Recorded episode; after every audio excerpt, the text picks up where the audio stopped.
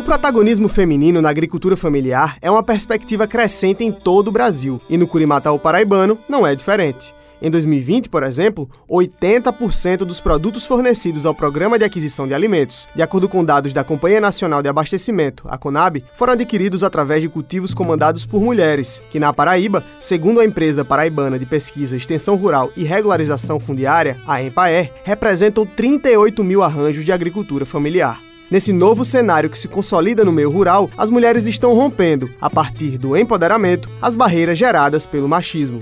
No sítio Capoeiras, em Cubati, o grupo de mulheres camponesas do semiárido é um exemplo disso. O coletivo de mulheres, que é composto por sete integrantes, com idades entre 18 e 75 anos, trabalha com o beneficiamento de polpas de frutas da região. Segundo Dorinha Medeiros, o grupo surgiu a partir da observação do potencial da região, com foco na geração de renda e na segurança alimentar da comunidade. A gente criou o grupo partindo da, da necessidade de aproveitar as frutas que tinha na região e pensando em melhorar a qualidade de alimentação das famílias. Segundo Dorinha, todas as frutas utilizadas no beneficiamento são originadas em cultivos próprios das integrantes do grupo ou adquiridas de manejos agroecológicos. Gente preza por ser alimento saudável. A gente não adquire fruta de qualquer um. E assim, a gente tenta ver também com esses agricultores que são fornecedor da gente, para que eles também tenham higiene na, na coleta das frutas, para que eles não usem esse veneno, que eles tenham essa consciência também de estar produzindo um alimento mais saudável. O coletivo feminino do sítio Capoeiras, além de promover geração de renda e segurança alimentar para as famílias da comunidade, também tem foco no empoderamento e organização das mulheres da região. A, dinâmica do grupo não é apenas o beneficiamento. Passa por dentro do grupo a questão da organização, da, das discussões de gênero. Eu acho que esse espaço é um espaço de empoderamento. Dorinha Medeiros conta que desde o surgimento do grupo em 2009, a vida de cada uma das componentes mudou significativamente, especialmente após a chegada do projeto de desenvolvimento sustentável do Cariri, Seridó e Curimataú, o Procase, que é fruto de uma pactuação entre o governo da Paraíba e o Fundo Internacional de Desenvolvimento Agrícola, o FIDA. Para sua execução, o projeto conta também com assistência técnica da Empaer, que atuou como elo entre o grupo e o projeto, vinculado ao Semiário Internacional, programa de gestão do FIDA no semiárido brasileiro. Começamos a fazer essa polpa e ser utilizada na comunidade, nos eventos, nas reuniões, as próprias famílias começaram a usar. E a partir daí a gente viu que o potencial era grande e tinha como melhorar. E em 2014, Márcio, que era o técnico da antiga Ematé, ele falou dessa, dessa questão do, do projeto do Procase, apresentou para a gente o Procase, que incentivaram a gente a elaborar esse projeto. Márcio Santos é o técnico da Empaer no município de Cubati, onde o grupo de mulheres camponesas do Seridó está inserido. Ele explica que o seu trabalho consiste justamente em prestar assistência técnica às comunidades rurais e buscar, junto com elas e suas organizações, projetos que possam beneficiar essas famílias, como foi o caso do Procase, que, segundo ele, tem gerado um impacto importante para a comunidade como um todo.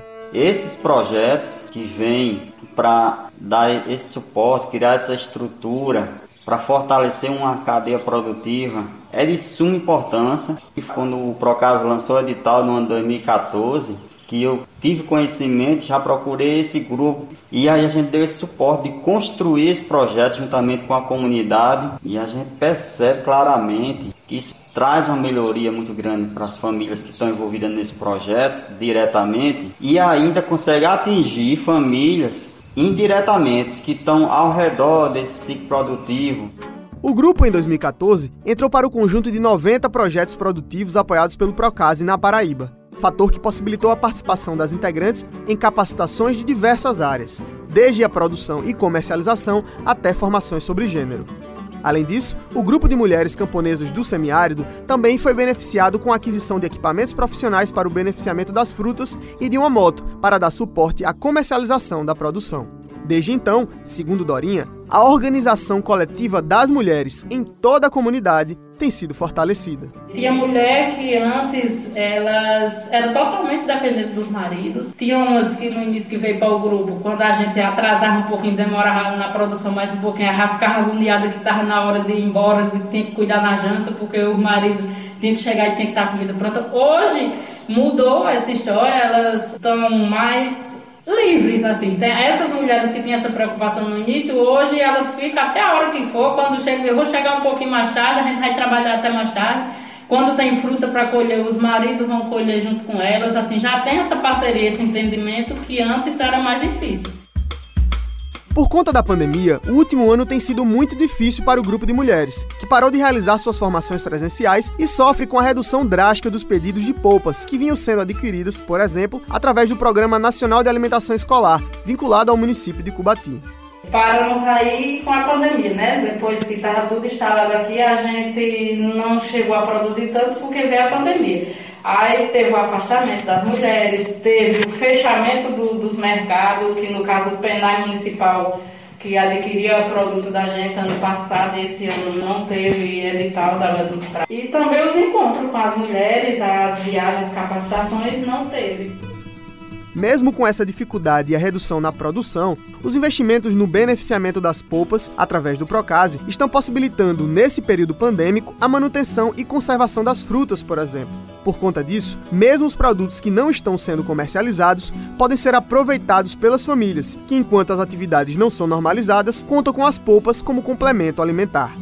Posso dizer que mesmo com essa pandemia, que a gente não conseguiu uma produção tão grande, mas eles foram importantes porque a gente conseguiu armazenar algumas frutas, algumas polpas e as famílias estão consumindo esses produtos. A gente vai melhorando a alimentação das famílias e também, na medida do possível, vai escoando um pouco dessa produção, vendendo diretamente ao consumidor em quantidade menor, mas vai comercializando alguma coisa. Assim, de certa forma, os equipamentos adquiridos pelo projeto continuam ajudando e facilitando a vida da gente enquanto grupo. As histórias protagonizadas por Renata, Maria José, Daniela e Dorinha, que você conheceu nos três episódios dessa série, são exemplos de transformação, qualificação e empoderamento na vida das famílias, viabilizadas pelo investimento do FIDA, através de programas e projetos como o Dom Helder Câmara e o Procase. O sucesso delas reforça a necessidade de que esse apoio seja mantido e ampliado para contemplar mais famílias, pois é preciso romper com a tradição de descontinuidade dos projetos institucionais. Essas mulheres provaram que é possível reverter a cultura de opressão e se transformaram em líderes para a melhoria da qualidade de vida das suas famílias e comunidades. Mesmo em meio a condições climáticas adversas, lhes bastou para isso conhecimento, investimento e assistência técnica. Com muito trabalho, um sorriso no rosto e a cabeça repleta de sonhos, fé e cuidados, elas bordam na paisagem árida uma imagem de esperanças, tempos melhores e muitas conquistas para o povo do semiárido.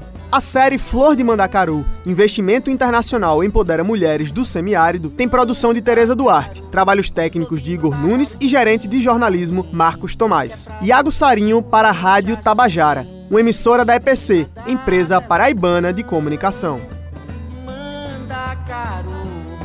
uma flor dessa do sertão, uma flor de cardo pra alegrar meu coração.